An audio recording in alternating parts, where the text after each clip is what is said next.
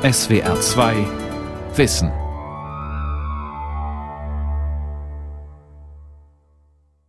Das Mikrofon des Südwestfunk befindet sich heute Morgen im Saale des Kulturhauses Zweibrücken, in dem in wenigen Minuten die Sitzung der Strafkammer des hiesigen Landgerichts beginnen wird. Angeklagt sind 32 Mitglieder einer Bande, die fast zwei Jahre lang die Bewohner der Sieginger Höhe mit Mord, mit Raub und Diebstahl terrorisierte. Es kommt einem fast vor, als sei man um 150 Jahre in die Zeiten des Schinderhannes zurückversetzt. Diese Aufnahme ist jetzt 70 Jahre her. Am 7. Februar 1949 beginnt in Zweibrücken der Neumühler Bandenprozess. Ein ziemlich ungewöhnliches Strafverfahren, in dem der gehörte Vergleich mit dem Schinderhannes immer wieder bemüht wird. Es geht um eine Verbrechensserie, die sich über mehrere Jahre hinsieht, die die Bewohner der Südwestpfalz in eine ständige Angst versetzt hat. Diebstahl, Raub, zahlreiche Morde, 126 Straftaten, alles ist dabei. 32 Angeklagte stehen vor Gericht und die stammen bis auf wenige alle aus einer kleinen Siedlung, Neumühle, südlich von Landstuhl. Und von dieser Geschichte, diesem pfälzischen Gangster-Epos, handelt diese Ausgabe im SWR2 Wissen Archivradio mit Gabor Pahl. Und mein Studiogast ist der Historiker Christian Decker vom Institut für Pfälzische Geschichte und Volkskunde hier in Kaiserslautern.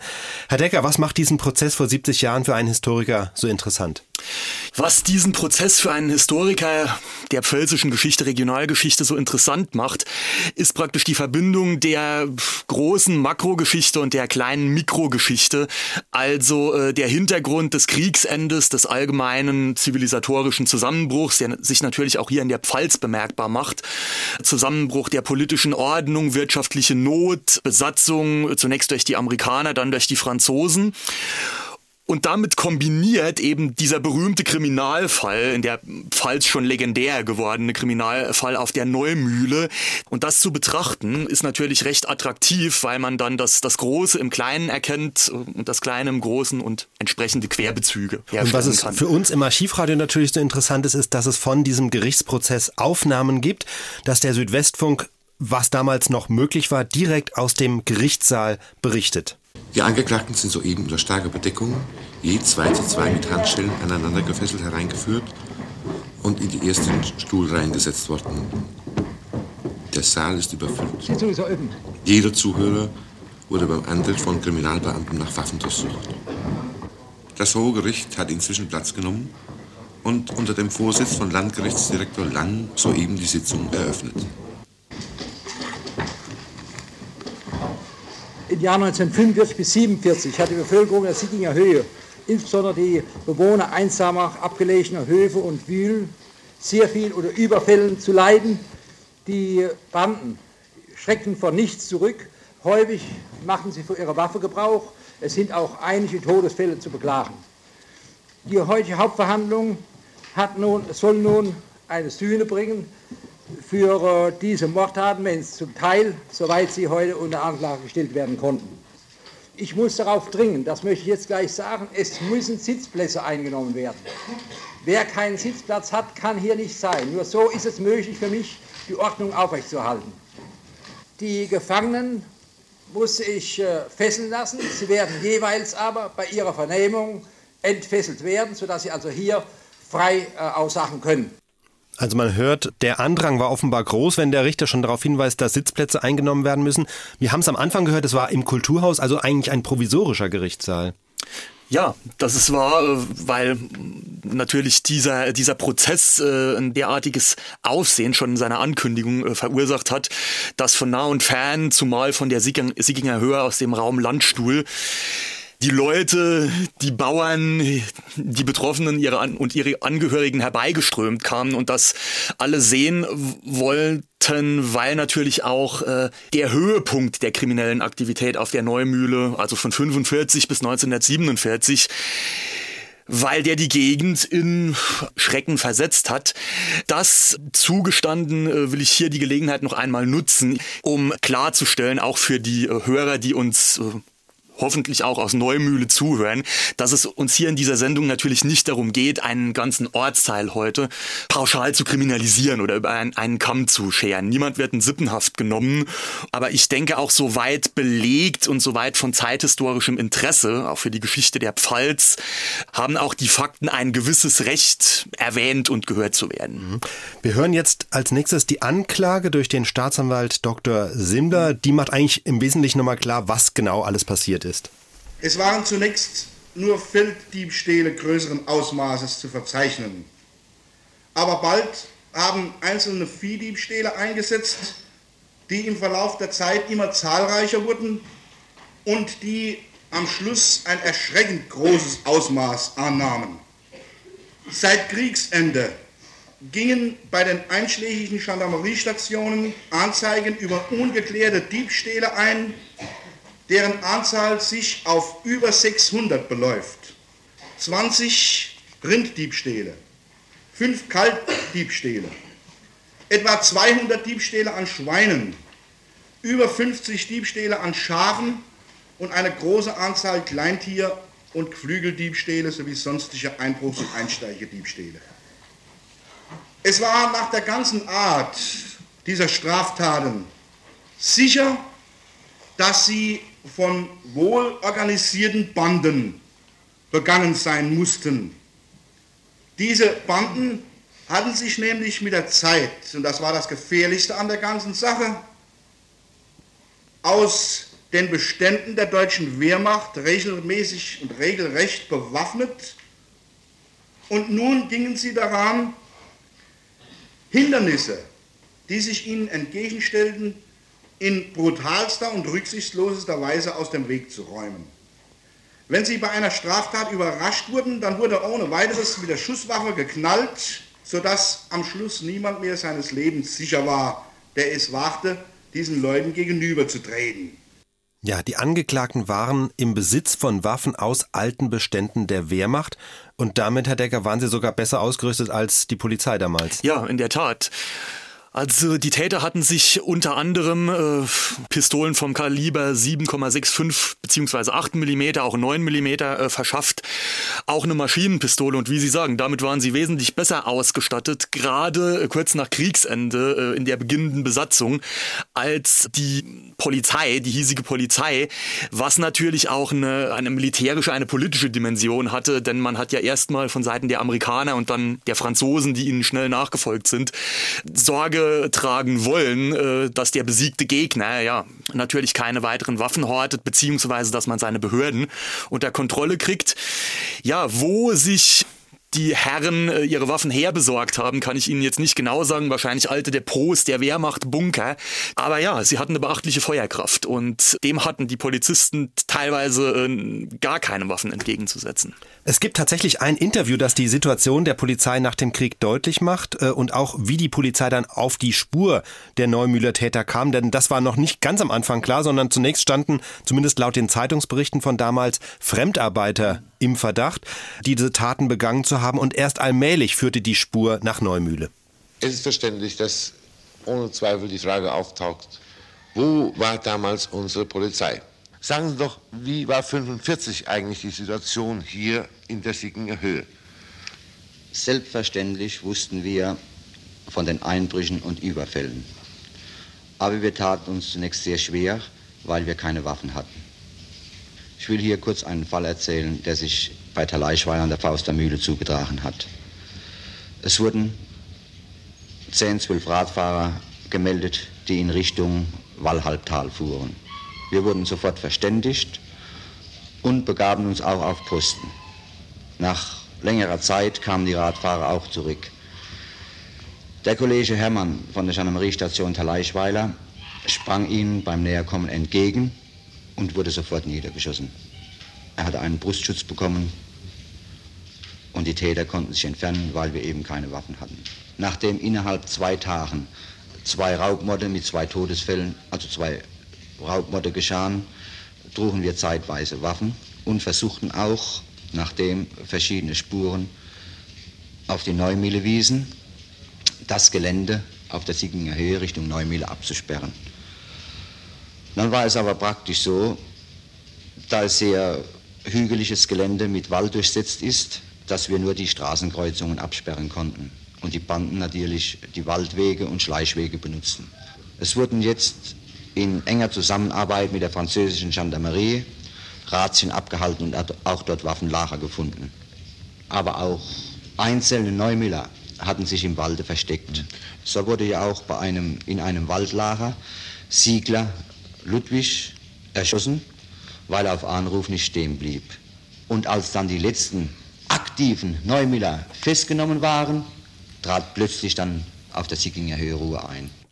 Ja, und jetzt haben wir ja schon viel sozusagen zur Rahmenhandlung ähm, gehört zu diesem Prozess und jetzt hören wir die Vernehmung eines der Angeklagten. Die Aufnahmen sind jetzt für Nichtpfälzer wegen des starken Dialekts zum Teil schwer verständlich, das werden wir gleich hören. Äh, aber die Vernehmungen werden umrahmt von den Kommentaren des Reporters und ich denke man, auch wenn man nicht jedes Wort versteht, man versteht den Zusammenhang. In ihrem Verlaufe ergab sich bereits ein klares Bild der Verteidigungstaktik, an die sich sämtliche Angeklagten anscheinend absprachegemäß halten. Sie gestehen kleinere Vergehen ein, widerrufen aber sämtliche von der Kriminalpolizei gemachten Geständnisse, sobald es sich darum handelt, wer irgendwo und wie geschossen hat, wo es also um versuchten Mord und andere schwere Delikte geht. Sie leugnet mit einer Hartnäckigkeit, die unter diesen Umständen wirklich an Dummheit grenzt.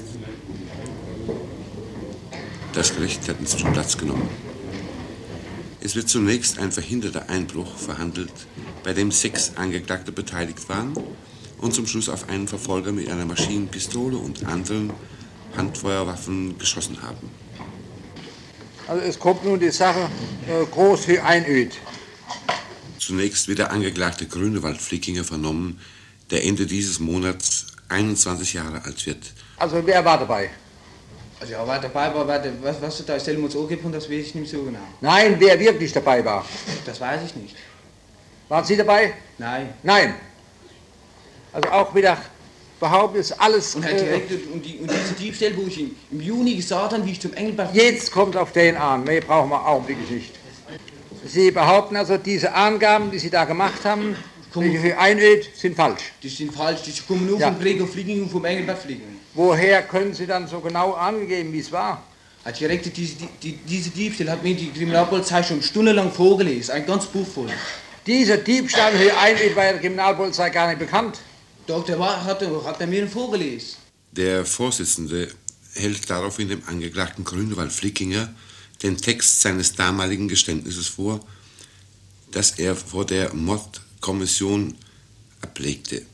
Mai 46 ist eines Tages Otto Flickinger zu mir gekommen, hat vorgebracht, ich solle mit ihm gehen. Wir würden etwas holen. Ich habe zugesagt und mit Otto Flickinger abends den Einbruch der Dunkelheit Neumühle verlassen. Otto Flickinger führte eine Maschinenpistole, Ferdinand Bohn eine Pistole. Unter der Führung des Otto Flickinger begaben wir uns nach Höhe Einöd. Dort haben meine Begleiter in verschiedenen Anwesen nach einem Schwein gesucht, sie haben aber ein solches nicht gefunden. Dann begaben sie sich in ein Kolonialwagengeschäft, wo sie einbrechen wollten. Es kam ein Mann von Höhe Einöd gesprungen, der einen Täter fangen wollte.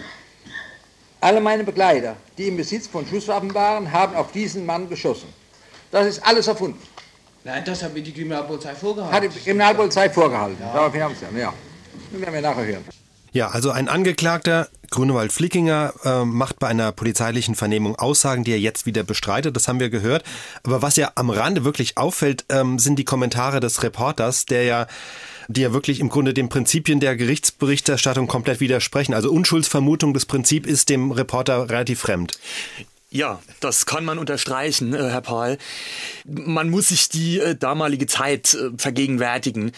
Also Sie haben völlig recht, der Tenor der Berichterstattung ist extrem subjektiv, es gibt keine Unschuldsvermutung, es wird vorverurteilt, das werden wir äh, höchstwahrscheinlich noch hören, was natürlich auch ein Bild auf die, auf die Gesellschaft wirft, wie sie sich damals, äh, kurz nach dem Ende des Dritten Reiches, es war ja gerade vier Jahre äh, vergangen, präsentiert hat, dass diese Gesellschaften, das gilt nicht nur für Journalisten, das gilt für Juristen, für Beamte, also dass diese Gesellschaft in weiten Teilen natürlich eine noch immer autoritär geprägte, viel konservativere und selbstredend rassistischere als unsere war, die man, ohne das zu entschuldigen natürlich, keine Frage, aber die man mit heutigen Standards nicht messen kann. Und das macht sich eben auch in der Berichterstattung bemerkbar, sodass die Berichterstattung mindestens so interessant ist wie äh, der Gegenstand. Wir hören da gleich noch ein zweites Beispiel vom Folgetag. Im Laufe der heutigen Verhandlungen gab es einen recht interessanten Zwischenfall, den wir unseren Hörern nicht vorenthalten wollen, weil er eindeutig und klar das törichte und verstockte Leugnen der Angeklagten illustriert. Folgendes geschah. Gestern sagte beim Zurückführen der Angeklagten in das Gefängnis ein Polizist zu Engelbert Flickinger, dass er wisse, wer bei einem bereits verhandelten Fall geschossen habe und nannte Ludwig Lehmann. Flickinger gab ihm zu, dass es stimme, rechnete aber nicht damit, dass diese Sache heute schon vor Gericht verhandelt und sich folgendermaßen abspielen würde. Gestern Abend einem abführenden Polizeibeamten auf dessen Frage, wer hat jetzt eigentlich geschossen, der Lehmann Ludwig oder Sie, zur Antwort gegeben hat, also Lehmann Ludwig hat geschossen, aber ich kann doch nicht berichtigen. Nun, Engelbert, was ist? Stimmt das? Ja, Präsident, ich kann deinen Mann nicht berichtigen. Ob Sie das gesagt haben gestern? Also ist, ist es Poli- richtig, dass er Ludwig Der, Poli hat? der Polizist hat gesagt, äh, ich weiß, wer geschossen hat. Dann habe ich gesagt, äh, äh, wer? Sagt er, Lehmann Ludwig. Dann habe ich gesagt, ja. Dann habe ich gesagt, ich will nicht berichtigen. Dann habe ich gesagt, Haben gesagt, ja, der hat geschossen? ja, ich habe zu dem Polizist gesagt, er hat geschossen. Ja, also. Und wollen Sie jetzt, was wollen Sie jetzt sagen? Hat er geschossen oder nicht geschossen? Und gar nichts sagen. Ja. Auch eine Kleinigkeit, ähm, der Richter bzw. Landgerichtsdirektor Lang, genau, spricht die Angeklagten mit dem Vornamen an. Ja, wie das zustande kam, kann ich Ihnen jetzt nicht sagen. Sie waren natürlich auch jung.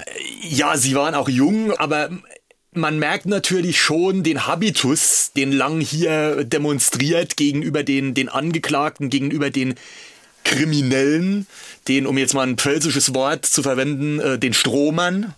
Und das ist noch ein beschönigendes Wort, aber es ist hier gängig im, im Dialekt. Vielleicht liegt es am Alter, aber er findet das in Ordnung. Wir hören jetzt noch die Vernehmung zu einem weiteren bewaffneten Raubüberfall. Das ist eine Stelle, die aus zwei Gründen interessant ist. Erstens hören wir jetzt erstmals die Vernehmung eines Opfers, also einer Frau, die da gewohnt hat und Opfer des Raubüberfalls wurde. Und zum anderen kommt es an dieser Stelle dann auch schon zu einer kleinen Wende im Prozess. In der Nacht zum 27. Oktober 1946 schlich sich eine bewaffnete Bande in den Schweinestall des Schneidermeisters König in Obernheim. Sie konnte aber nichts stehlen, weil sie von den beiden Töchtern des Eigentümers überrascht wurden. Dabei gab der Angeschuldigte Richard D. Haut auf die Zeugin Maria König einen Schuss ab. Zunächst werden die Angeklagten zu dem Fall gehört.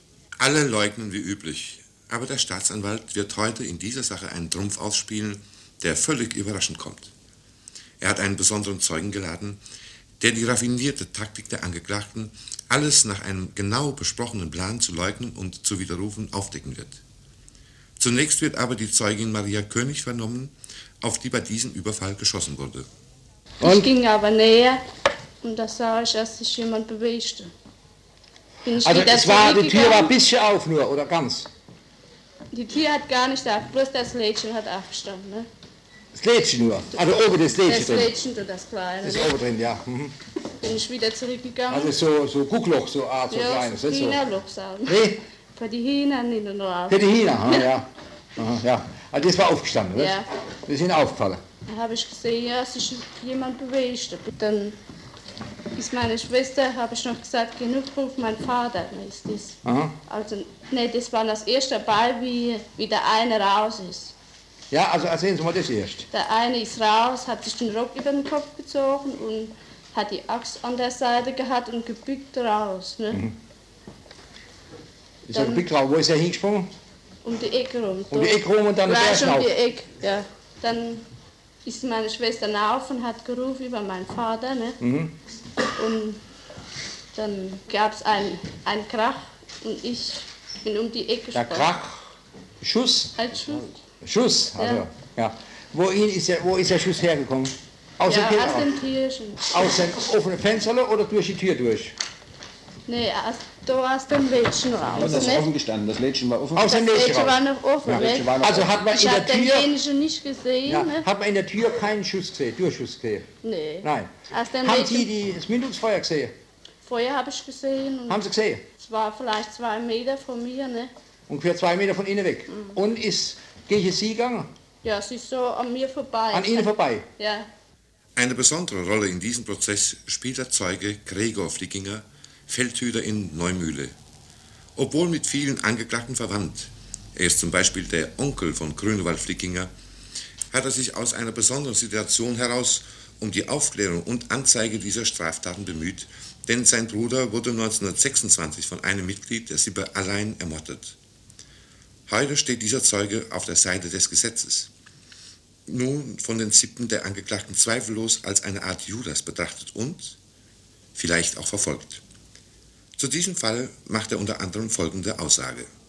Nun aber, ich habe den Grünewald besucht, wie er mir bei dieser Gelegenheit gesagt hat, dass der Engelbert Blickinger noch eine Waffe hat und die steckt zwischen Adam Blickinger und dem Engelbert seiner Wohnung. Und diese Waffe habe ich ja auch tatsächlich bekommen. Ja, ja. Nein, wir wollen jetzt hören, was, wie war das? Und bei dieser Gelegenheit hat er mir gesagt, dass er dort dabei war beim Schneider, bei dem König. Herr Grünewald hat es Ihnen gesagt. Das hat er mir gesagt. Und hat mir gesagt, dass er beim Rausspringen den Schlapper verloren hat. Er? Er. Und da hat der D.H. Richard ihn beauftragt, er soll den Schlapper wiederholen. Und das hat er getan. Und der D.H. Richard hat gesagt, du musst den Schlapper holen, wenn der, der Moritz den Schlapper sieht und er erkennt den Schlapper, dass er dein ist. Das hat er mir erzählt. In der Vernehmung des Zeugen Gregor Flickinger gab es einen interessanten Zwischenfall, als von dem Angeklagten Grünewald Flickinger in einer erregten Entgegnung auf die Zeugenaussagen das Wort Schinnerhannes ausgesprochen wurde. Es ist interessant, dass dieses Wort in diesem Prozess zum ersten Mal von einem der Angeklagten ausgesprochen wird. Sie scheinen also selbst das Gefühl zu haben, dass die Wurzel ihrer Taten bis in eine Zeit zurückreicht, die ähnlich wie die Jahre nach dem Zusammenbruch 1945 atavistische, räuberische Instinkte wachriefen. Damals wie heute wurde die Rechtssicherheit schnell wiederhergestellt. Ja, über diese Person des Gregor Flickinger, über die reden wir dann nachher nochmal gesondert, die ja dann in dem Prozess eine besondere Rolle gespielt hat. Vielleicht vorher nochmal ein Aspekt, der ja auch immer mitschwingt in diesem Prozess. Sie haben es vorhin schon angedeutet, hier spricht der Reporter von den verfeindeten Sippen in Neumühle und in diesem Wort Sippe klingt ja auch etwas an. Heute würden wir sagen ein Framing, das an anderer Stelle ähm, dann noch viel deutlicher wird, wenn von Neumühle als einer so wörtlich Landfahrer- und Zigeunersiedlung gesprochen wird. Jetzt muss man sagen, Landfahrer, das waren die ja eigentlich nicht, denn die Neumühler lebten seit Ende des 18. Jahrhunderts offenbar ähm, dort. Was war denn das für eine Siedlung? Gut, ähm, der Begriff der Landfahrer, äh, der bezieht sich wahrscheinlich auf die Zuwanderung zur bereits bestehenden Siedlung Neumühle im Zuge der französischen Revolutionskriege, auch einer chaotischen Zeit, gekennzeichnet vom Durchzug äh, französischer Truppen durch die Pfalz, äh, der Besetzung auch. Die Pfalz kam ja dann 1797 zu Frankreich und im Gefolge dieser Kriegshandlungen erhielt die Siedlung Neumühle äh, ja Zuwachs. Allerdings existierte dieses Dorf schon vorher. Also das hat unter anderem Albrecht Flickinger, der die Dorfchronik, äh, sagen wir mal, geschrieben hat. Also das ist ein Buch, das haben Sie auch mitgebracht. Äh, Neumühle, ähm, Dorf der vergessenen Seelen von Albrecht Flickinger. Das ist Können wir 2011, Ich glaube 2011. 2011. Ja. Also, also der hat eine Dorfchronik genau. geschrieben. Genau. Er, er stammt aus Neumühle. Das, das Buch ist keine wissenschaftliche Abhandlung, das muss man sagen. Also es äh, entspricht nicht wissenschaftlichen Standards. Das behauptet Herr äh, Flickinger auch nicht von sich selbst. Äh, gleichwohl muss man ihm attestieren. Er, er hat mit großem Fleiß diverse Quellen gesichtet, äh, Kirchenbücher, äh, Zivilstandsregister und hat doch einiges zutage getreten, was man nicht abtun soll. Und unter anderem eben, dass bereits äh, in einem Kirchenbuch äh, Winningens 1705 äh, die Neumühle das erste Mal genannt wurde. Und dabei bleibt es wohl nicht. Also die Neumühle gehörte ehemals zur Grafschaft Sickingen. Also da können Sie bis ins Spätmittelalter zurückgehen. Aber dieses Klischee der Landfahrer kommt natürlich auch daher, äh, dass sich auf der Neumühle die sogenannten Jänischen oder ein bisschen breiter im Pfälzer Dialekt ausgesprochen Jänischen äh, angesiedelt waren. Eine soziolinguistische Gruppe, würde man heute sagen, die, ja, um es kurz zu machen, wahrscheinlich in ihrer Entstehung, also eine sehr heterogene Gruppe, auf äh, ja das fahrende Volk, Handwerker, Schausteller, aber auch äh, Klempner, Spengler seit der frühen Neuzeit äh, zurückgeht. Da sind sich also die Historiker äh, einig und die Linguisten pflichten ihnen dann bei, was diese jenische Sprachvarietät angeht. Und daher dieses Klischee der Landfahrer. Ja, und diese wurden natürlich bis zu unserem Zeitpunkt, über den wir hier sprechen, bis 1949, unreflektiert in einen Topf geworfen mit in Anführungszeichen Zigeunern, Zianer, so nannte man sie damals, heute natürlich, äh, also mit dem, mit der Volksgruppe der Sinti und Roma, obwohl da erhebliche Unterschiede bestehen. Ja, also sie sind ja eigentlich, also jenische sind ja eigentlich gerade weder Sinti noch Roma. Genau, genau. Es gibt, was diese Sprachvarietät des Jenischen angeht, es gibt äh, Einflüsse aus dem Romanes, der Sprache der Roma, Lehnwörter, was aber jetzt auch nichts so Ungewöhnliches ist. Sprachen beeinflussen sich oder Varietäten, Dialekte, Soziolekte beeinflussen sich.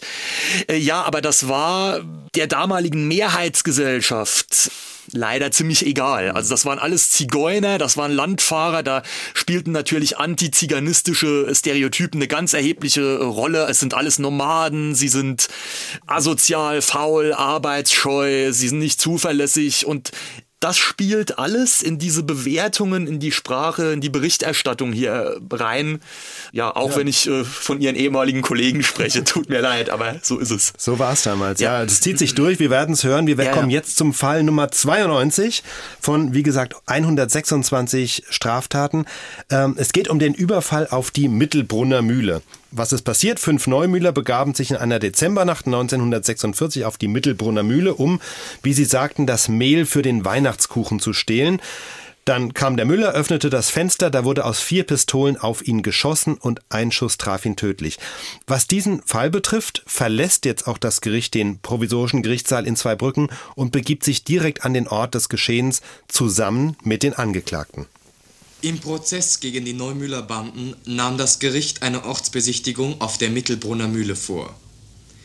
Dort wurde bei einem Überfall der Müller kaltblütig erschossen, obwohl er nur am Fenster erschien und fragte, was ist denn jetzt schon wieder los? Die drei Angeklagten, die damals Schusswaffen mitführten und heute unter Mordanklage stehen, leugneten alle. Dieser hier, Richard Dehaut, führte eine 08-Pistole. Das ist das Fenster da oben. Ja, Haben das Sie ist über den Staatsanwalt mitbekommen, diese Geschichte, dass da diese äh, Hülsen aus dem 9 mm, äh, diese 9 mm Hülsen, dort gefunden worden sein sollen, wo der grüne Wald nach der Darstellung des Erhard steht. Sie müssen bloß auch statt, was der Erhard sagt, ist wahr. Das ist gelogen. Was wahr, das ist wahr. Ja. Nach den Angaben vom Erhard ja. sind aber unsere Ermittlungen als Gendarmerie richtig. Wieso? Bitte, fragen Sie äh, Kommissar Grämer. Der sagt nämlich genau so, wie es der Erhard sagt. Dort wurden die Hilse gefunden und so weiter. Stimmt ja, hin, nicht? Hin, mal Stimmt mal nicht, weil dort, wo der Erhard sagt, dass Grünewald gestanden habe, 0,8. Nur das Kaliber stimmt nicht. Kaliber stimmt nicht und kann infolgedessen mit der Darstellung des Erhard nicht stimmen, weil der sagt, dass der Grünewald eine 765 ist. Da ist ja die Skizze, bitte sehr, da ist die Skizze. Der Erhard sagt aber, die zwei sind hier gesprungen und haben geschossen. Der Oswald und der Richard. Aber... Wir haben nicht geschossen, Herr Oberstaatsanwalt. Oberstaatsanwalt, wir haben nicht geschossen. Im Zimmer, an dessen Fenster der Müller erschossen wurde, versuchte das Gericht, eine Klärung der Vorgänge in jener Nacht herbeizuführen. Sie sagen, dieser Schusskanal geht, lässt sich genau verfolgen durch das Holz. Können wir nun nicht eine Verlängerung vom Ausgang dieses Schusskanals im Zimmer durch in der gleichen Richtung ziehen, um festzustellen, wo der Täter mutmaßlich gestanden hat. Dann bekommen wir die Entfernung raus zwischen hier, zwischen dem Fenster, also dem Anschuss und dem Standort des Täters. Können infolgedessen genau rekonstruieren. Hat er dort gestanden, wie er hat sagt, nämlich hinter dem Pfeiler, oder hat er weiter zurückgestanden, wo die 765er Hülsen gefunden worden sind? Ja, Sie meinen die Abweichung der Horizontalen. Der Einschuss liegt tiefer wie der Ausschuss. Und das also ergibt, muss der Schütze tief gestanden muss sein. der Schütze tief gestanden sein und zwar aus möglichst kurzer Entfernung. Ja, Wenn er von der Brücke ausschießt, ist gar nicht denkbar, dass eine solche Schutzverletzung im Holz entsteht. Ja. Die Situation spitzt sich dramatisch zu, als die Tochter des erschossenen Müllers sich in die Unterhaltung einmischt. Herr Oberstaatsanwalt, ich soll da tot sein, das habe ich da gelegen, da, da willst da willst nicht aufs Aufbauen von unserem Schwiegervater. gar nicht stiften. Nee, Herr, Herr, Sta Herr Oberstaatsanwalt, das ist nicht, das ist nicht die, die Wahrheit muss, muss herausgefunden. Die Wahrheit muss raus. Ihr gemeine Bande. Wenn ich das fand das da drüben oben drüber, wenn ich das so gewissen werde, ich gar nicht hergehen. Alle fünf habt ihr noch umgewiesen. Alle fünf. Herr Oberstaatsanwalt, wie das, wie das passiert ist, war ich in der Oswald an der Tür gewesen, haben wir noch nicht umgewiesen. Ihr Lügnerbande, ihr Miserabel. Nein, ihr müsst ja schon dabei gewesen. Na, man ist an der Tür bauer. Da man ist doch geschossen am, am Wohnhaus dort. Fest steht jedenfalls, Ja. dass er alle keine Waffe gehabt hat. Hat sie doch gehabt. Was sie das nicht machen, heu- heute nicht machen und, und die Wahrheit muss da rauskommen. Die, man ist auch so die ehrlichsten Menschen der Welt, das wissen wir alle hier. Ich war an der Tür gewesen, wie damit vorkommen ist. Minute, wo ihr noch lebt, das ist ein Verbrechen an der anderen Menschheit. Wisst ihr das? Ja, also da steht die Tochter des Ermordeten zusammen mit, mit Richter und Kommissaren und eben den Angeklagten. Ich stelle mir das ziemlich eine bizarre Situation der Tat, vor. ja. Also wenn mein Vater Ja. ermordet worden wäre und eines Tages kommen die dann alle so auf meinen Hof, Richter, Staatsanwälte, Angeklagte ähm, und diskutieren da so in einer Weise, als äh, ging es jetzt um die Klärung eines Nachbarschaftsstreits. Da haben Sie völlig recht. Und das war mir auch unverständlich, dass äh, die Tochter von Müller-Göttel noch relativ ruhig bleibt in so einer Situation. Bande ihr. Äh, So- Also so- sie, sie ja, ist ja. wütend, man, man merkt natürlich die unterschwellige Wut, aber wenn die Frau ausrasten würde, könnte man es gut verstehen. Ich meine, das wäre wär menschlich nachvollziehbar. Gut, ich bin jetzt kein Polizeibeamter, kein Kriminologe äh, oder Staatsanwalt. Also ich weiß nicht, inwiefern es notwendig, eine Tatortbegehung ist ja erstmal notwendig.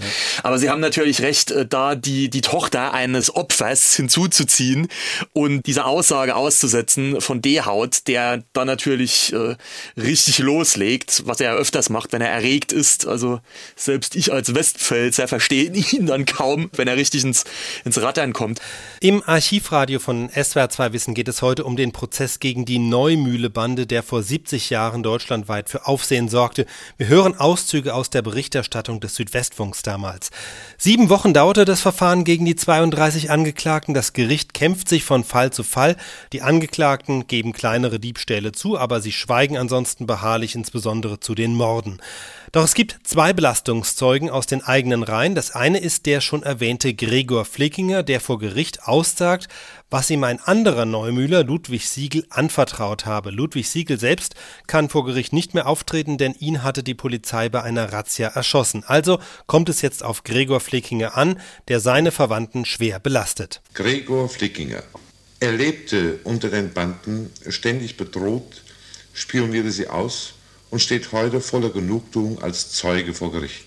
Der Ludwig hat mir das eingestanden. Was hat er eingestanden? Eingestanden, dass diese Männer, wo jetzt Wirklichkeit angeklagt sind, die Täter waren. Dieser Zeuge ist der meistgehasste Mann im Gerichtssaal. Immer wieder lassen sich die Angeklagten bei seinen Erscheinungen zu Gefühlsausbrüchen hinreißen.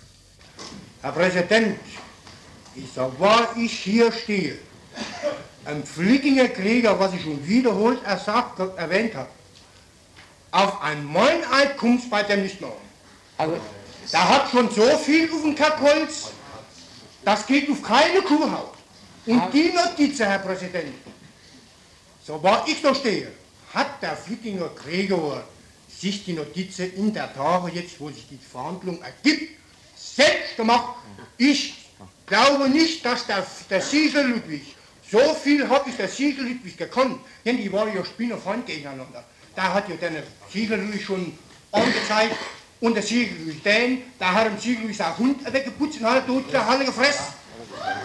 Präsident, also zwischen dem Flickinger Gregor und Siegler Ludwig hat eine Freundschaft bestanden, da stellt sich keiner Mensch vor und ist im, im ganzen Kreis, nicht nur in der Neumühl oder der Gemeinde, im ganzen Kreis, was um die Neumühl liegt, bekannt. Also die Angeklagten werfen Gregor Flickinger vor, seine Aussage sei völlig erfunden, er könne von Ludwig Siegel das alles gar nicht erfahren haben, denn Siegel und Flickinger hätten ja kaum miteinander geredet, seien sich spinnefeind gewesen, weil der Ludwig Siegel Flickingers Hund getötet und gegessen habe.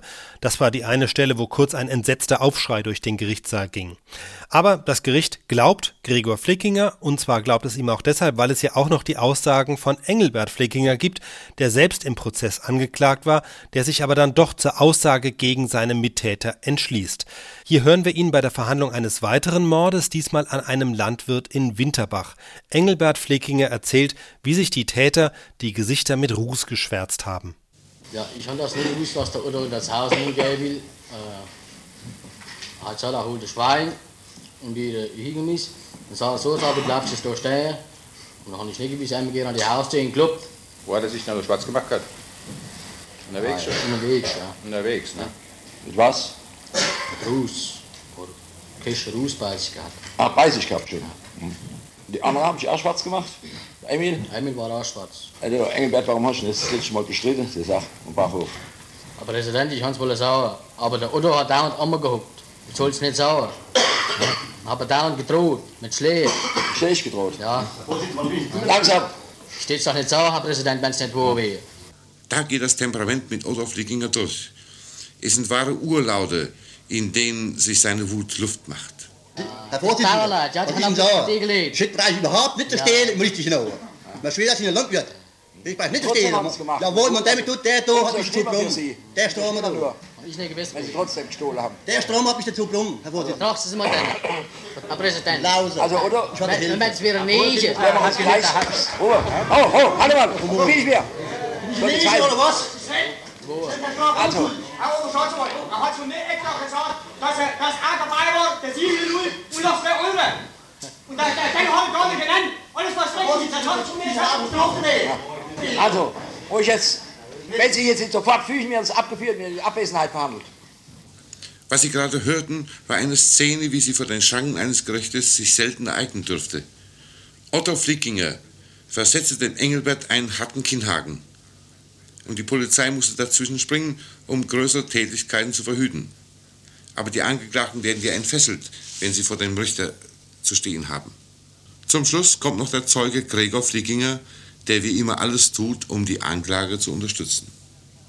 Herr Richter, ich glaube, was der Engelbert Flickinger und der kleine Grünewald-Flicke, der junge Grünewald-Flicke, uns gesagt hat, dass das die Wahrheit war. Also das glaube ich bestimmt. Denn diese jungen Menschen, die sind ja hauptsächlich von diesen Eltern verführt worden. Wenn der heute, der Engelbert Flickinger heute uns ein Geständnis ablegt und tut seinen eigenen Vater belasten, so muss ich sagen, dass er sein Gewissen freimachen will und wird auch sich nicht abschrecken von seinem Vater.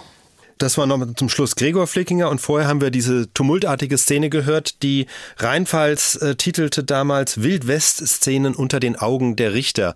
Was war da passiert? Also klar, ähm, Otto Flickinger wollte nicht, dass Engelbert Flickinger ihn verrät. Also es sind die äh, Engelbert ist praktisch umgefallen. Er ist aus der äh, Abwehrfront, wie es dann auch in der Berichterstattung heißt, äh, also aus der Absprache der Angeklagten ausgebrochen. Er war ja selbst äh, angeklagt, schwer belastet und ja, hat ja dann praktisch äh, vor Gericht zugegeben, wie es war. Also er hatte was dann auch, das kommt in dem Bericht auch zum Tragen, was dann auch glaubwürdig wirkt in diesem Moment. Er hat gesagt, ich hatte Angst, dass eben Otto Flickinger mich schlägt, gewalttätig wird. Äh, Der hat ihn eben bedroht und als sich dann das Wortgefecht entspann und ja, dann die rassistische war es Engelbert, ich konnte es jetzt nicht, nicht genau hören der, in der Aufnahme oder jemand anderes. Und dann die rassistische Be Beleidigung Neger an Otto Flickingers Adresse fiel, äh, dann ist er eben ausgetickt und hat ihn niedergeschlagen. Und daran merken Sie natürlich, wenn ich eben von Rassismus gesprochen habe, wie das Mindset dieser Gesellschaft war. Also wenn ne, ein, ein aufrechter deutscher Pfälzer, weißer Pfälzer als Neger bezeichnet wird, weil er sich mit Ruß geschwärzt hat auf einem Gang, ne, wie sie das ja genannt haben, mit einem Stoßtrupp, dann rastet er aus. Mhm. Und, ähm, ja. Dieser Engelbert Flickinger, von dem hören wir nachher auch nochmal, weil der war auch äh, im weiteren Verlauf des Geschehens, hat er noch eine Rolle gespielt. Aber wir haben jetzt den Eindruck von der Beweisaufnahme, die schließen wir jetzt hiermit ab und jetzt kommen wir zum Plädoyer des Staatsanwalts und da wird es jetzt nochmal in die gleiche Richtung heftig, denn der beschränkt sich auch keineswegs auf Fakten und Beweise, die eigentlich nach Lage der Dinge wirklich völlig genügt hätten, sondern er zieht alle Register des Rassismus und Antiziganismus. Wir alle wissen aus den damaligen Pressenachrichten, wie fürchterlich diese Teufel in Menschengestalt auf der Höhe gehaust haben. Und wenn wir die Bekundung des Zeugen Gendarmeriemeister Krämer hören, dass fast kein Tag ohne Raubüberfall vergangen, vergangen ist, dann können wir die Angst ermessen, in der die braven Höhbauern dauernd lebten, in der sie sich jeden Morgen sagen mussten, wer wird heute Nacht das Opfer sein? Wann werde ich daran glauben müssen? Es erhebt sich die Frage, wie war denn ein solches Treiben in der heutigen Zeit überhaupt möglich, dass in seinen ich will sagen atavistischen, an die Zeit des Schinnerhannes erinnernden Anklängen und insbesondere in der Primitivität seiner Ausführungsweise so gar nicht in die heutige Zeit passt. Und wenn Sie einem schweren Jungen von Berlin oder irgendeiner Großstadt erzählen, wie diese Leute bei ihren Taten vorgegangen sind, wie sie einfach rücksichtslos die Hindernisse aus dem Weg räumten und drauf losknallten, der wird Ihnen über so viel Primitivität und Rückständigkeit nur den Kopf schütteln und wird sagen, wie ist in der heutigen Zeit denn so etwas überhaupt denkbar? Meine Herren, es gibt eine sehr einfache Erklärung für dieses scheinbar Rätselhafte. Die Taten mussten nämlich von einer besonderen Sorte Menschen ausgeführt worden sein, von Menschen, die in der primitiven Art ihrer Bildung und Erziehung, in dem instinktmäßigen, ich möchte fast sagen tierischen Wesen, den Atavismus geradezu in sich tragen. Wir alle wissen, auch ohne die Feststellung des Militärgerichtsurteils, meine Herren, wonach es sich bei den Neumühlern um einen wahren Stamm alter Zigeuner handelt. Auch ohne die gegenseitigen Vorwürfe des Hundefressens, meine Herren, ich erinnere an die schöne Episode Wilhelm Brödel gegen Gregor Flieginger.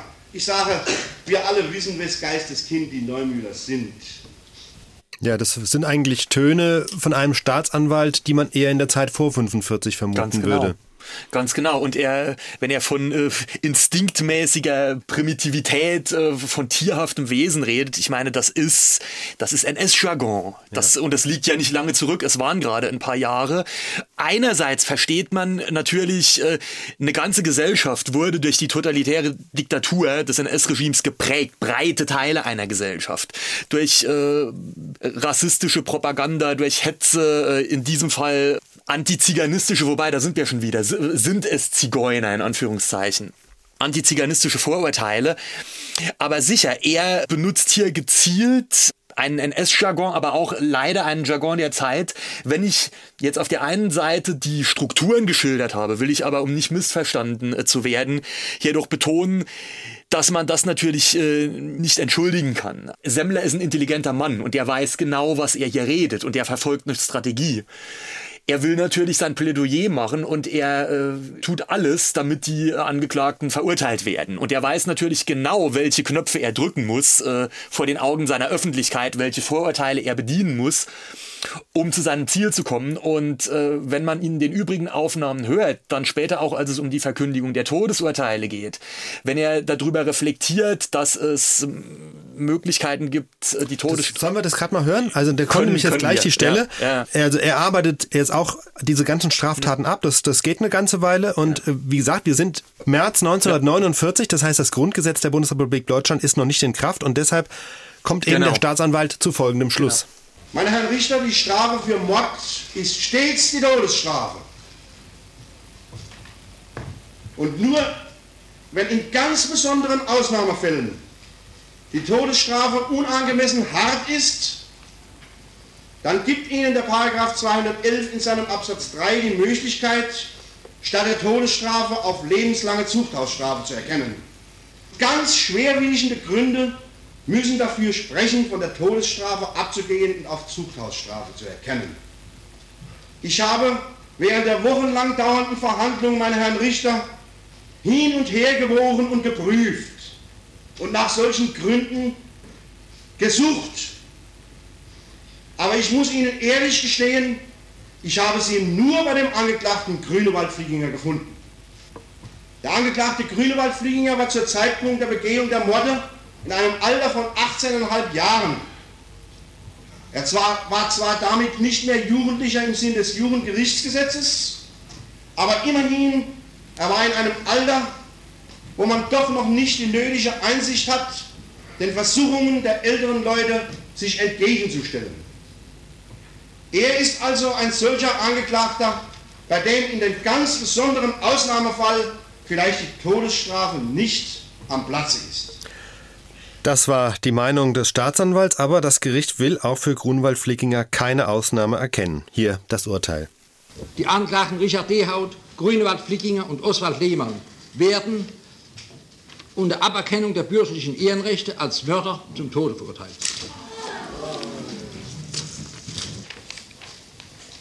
Die äh, Angeklagten haben gegen dieses Urteil das Rechtsmittel der Revision Da die Angeklagten, wenn es größtenteils in Haft sind, will sie fragen, ob sie heute schon Erklärung abgeben wollen oder ob sie sich erst mit ihren Verteidigern besprechen wollen. Also wenn ein Angeklagter verzichten will, kann er es sagen. Im Übrigen gibt es hier keine Erklärung. Die Sitzung ist geschlossen. Herr Präsident, ich muss ja Revision einlegen. Ich bin unschuldig davon nicht. Habe ich ja, Sie haben können Revision einlegen, selbstverständlich. Ja. Aber das dass Sie Revision einlegen, ist ja ganz klar. Das Gericht ist anderer Ansicht. Ja, Präsident, ich bitten. Ich bin ungerecht und unschuldig Ja, also können- worden. unser Herr Präsident, Urteil ist erledigt, wenn- Sie haben die Rechtsmittel. Wenn meine Revision so stehen bleibt, werde ich unschuldig zum Tod verurteilt. Wenn Sie, Wer- wenn Sie Heike wer- gibt, bestraft, also bestraft auch Urteil dieser Richter. Wir zum haben hier Tode unschuldig, genau wie mich. hier nichts mehr zu dem Urteil zu machen. Das Todesurteil hat die drei Angeklagten sichtlich erschüttert. Und jetzt gehen wir hinüber zu den Angeklagten selbst, der ersten Reihe. Sagen Sie, Richard Dehaut, was sagen Sie zu dem Urteil? Ja, Mensch, ich wollte zum Tod verurteilt schon bin unschuldig hier. Das hat er nie, in Deutschland noch nie gegeben, dass er zum Tod verurteilt war, weil er, nichts gemacht hat. Ich habe nichts damit zu tun. Unbeschämtheit ist das. Gemeinheit ist das. Die zwei Kriminellen, die haben falsch geschworen für uns. Der Richter, der uns heute zum Tod verurteilt hat, da muss das selber unschuldig, muss es zum Tod verurteilt, wenn uns ein gerechter Herrgott gibt, muss es dasselbe Weg gehen, wo wir gehen. Ja, auch das war damals, der Reporter geht nach dem Urteil zu den Genau, ähm, Verurteilten. direkt. Was sagen Sie zum Todesurteil?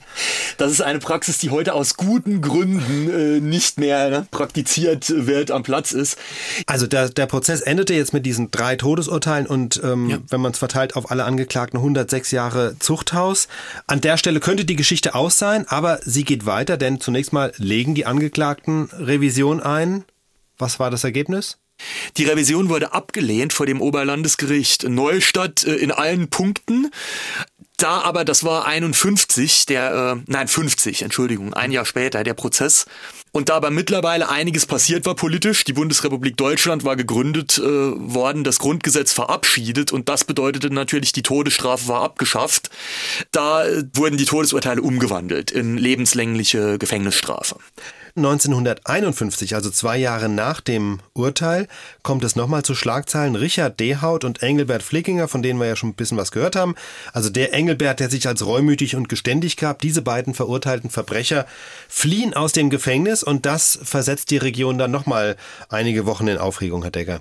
Ja, natürlich. Also zwei der Intensivtäter von der Neumühle sind äh, erneut auf freiem Fuß und das ist auch ein Stück nachvollziehbar, lässt alte Ängste äh, der dortigen Landbevölkerung, der Bauern wieder wach werden und man verfolgt jetzt natürlich gespannt den Gang der Ereignisse. Ja, also äh, alle vermuten mehr oder weniger, dass sie in, im Umkreis von Neumühle wieder auftauchen werden. Wo sollen sie auch sonst hin? Und sie erhalten dann auch äh, Unterstützung durch ich drücke mich vorsichtig aus, größere Teile der, äh, der Neumühler Einwohner, namentlich natürlich aus ihrem familiären Umfeld. Und so ist es für die Polizei anfangs schwierig, den Spuren äh, der beiden Ausbrecher zu folgen. Es kommt ja dann auch dazu, dass die Polizei, äh, weil sie eben in, in der Umgebung der Neumühle sucht, dann den Bruder von Genau. Dehaut Ja, ja. Äh, ähm, erschießt, weil sie ihn für Richard Dehaut hält. Genau. Ähm, der war aber wohl offenbar gerade dabei, irgendwie die wollte, wollte Essen, Bruder? äh, genau, Essen. Essen bereitstellen.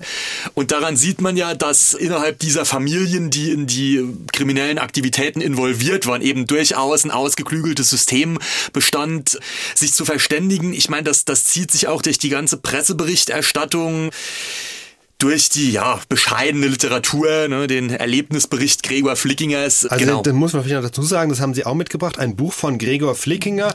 Ich stellte die Mörder und Banditen, der Ja, große genau. Tatsachenbericht aus dem Dorf der ausgestoßenen Neumühle. äh, ein recht altes Buch, so zumindest dem, dem äußeren Anschein 51, von ja, 51, genau. genau. Also der hat da richtig ein Buch drüber geschrieben. Der hat da ein Buch drüber geschrieben, wahrscheinlich ein, ein sehr gut unterrichteter Insider, äh, der die Pfalz kennt wie kein äh, zweiter, ich sage jetzt nicht seinen Namen, hat mir der äh, war auch auf der Neumühle, hat sich dort früher schon, hat sich dort äh, umgehört, interviewt und wahrscheinlich hat Flickinger das mit Hilfe von Ghostwritern geschrieben. Und ich sag mal, ein Tatsachenbericht, das muss man natürlich mit Vorsicht genießen. Also grundsätzlich stimmt die Chronologie der Ereignisse und natürlich ist Flickinger ein Insider. Das will ich ihm nicht abstreiten, aber er, es ist natürlich sehr reißerisch formuliert. Sie sehen hier dieses äh, ja, Titelblatt mit seinem gezeichneten Porträt der Retter der Sickinger Höhe. So sollen ihn dann die, die Bauern bezeichnet haben. Und Flickinger stellt sich da natürlich im bestmöglichen Licht dar und ja, äh, spinnt eben eine Heldengeschichte, wie er praktisch im Alleingang, ja, mit der Polizei, aber er war es schon als aufrechter Feldhüter und Flurschütz, der im Alleingang die äh, seine kriminellen Verwandten, das war ja so, er war, er war der, der Onkel von Grünewald Flickinger, seine kriminellen Verwandten zur Strecke gebracht hat.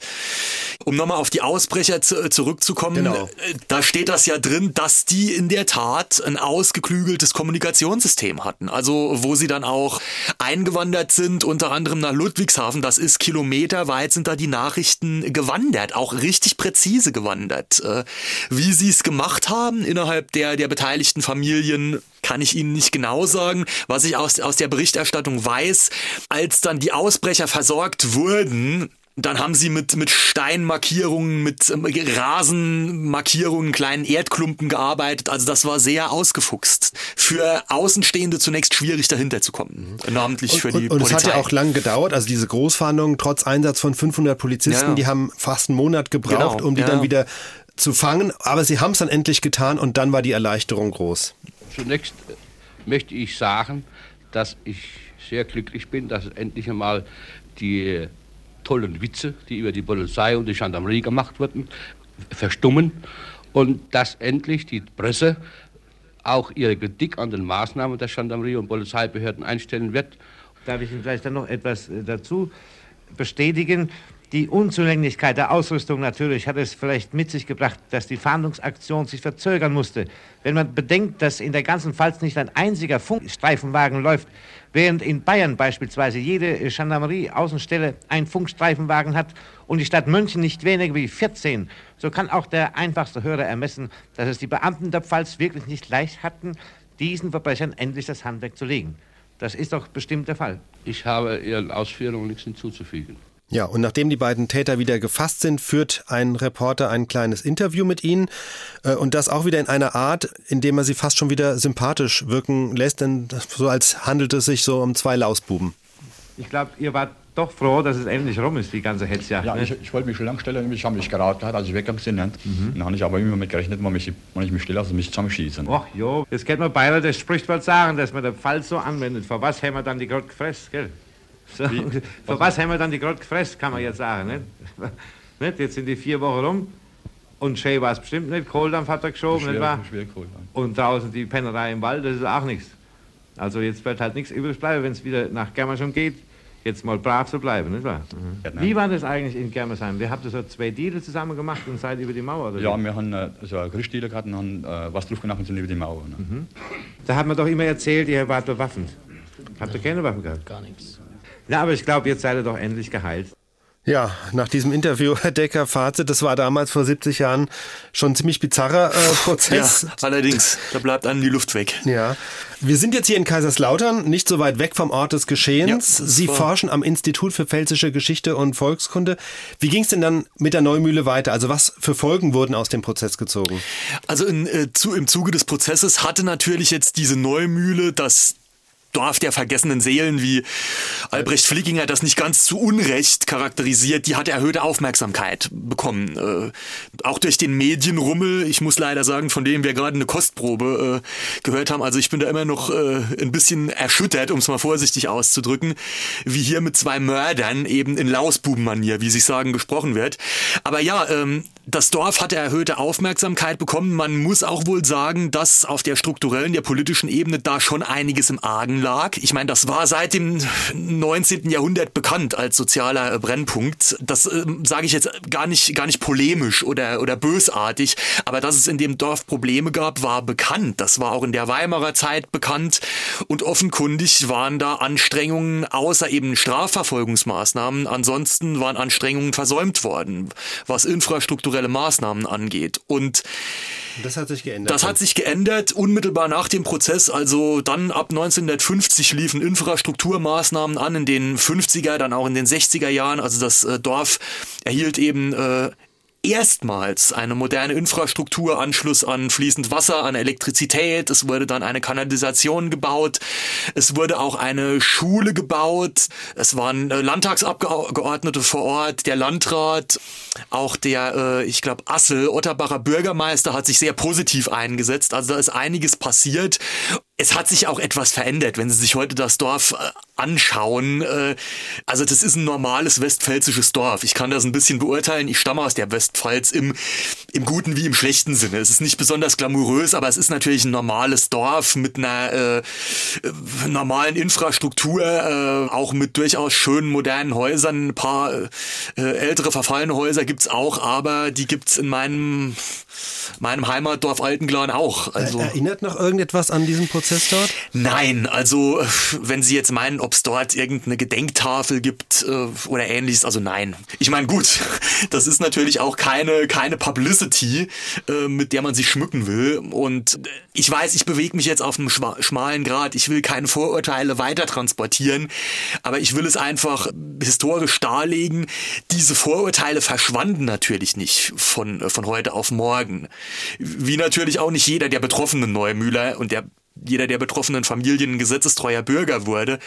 Aber noch bis in die 60er gab es äh, für diese Siedlung einen gewissen Ruf. Also, aber da hat sich auch einiges getan, um Gottes Willen. Genau. Das und Sie ist, haben ja äh, gesagt, ähm, und Sie haben es mitgebracht, ja. das Buch von Albrecht Flickinger, genau. Äh, Neumühle, genau. Dorf der vergessenen Seelen. Also da gibt es auch eine eigene Aufarbeitung dieser, dieser Geschichte.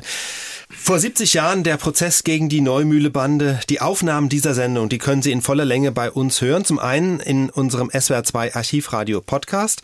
Den gibt es auch in der ARD Audiothek und auf unserer Internetseite swr2.de-archivradio. Dort gibt es auch einen eigenen Webchannel, also einen Radiostream zum Anklicken, sodass Sie die Aufnahmen auch einfach am Stück durchhören können. Ich bedanke mich bei Christian Decker vom Institut für Pfälzische Geschichte und Volkskunde. Mein Name ist Gabor Pahl.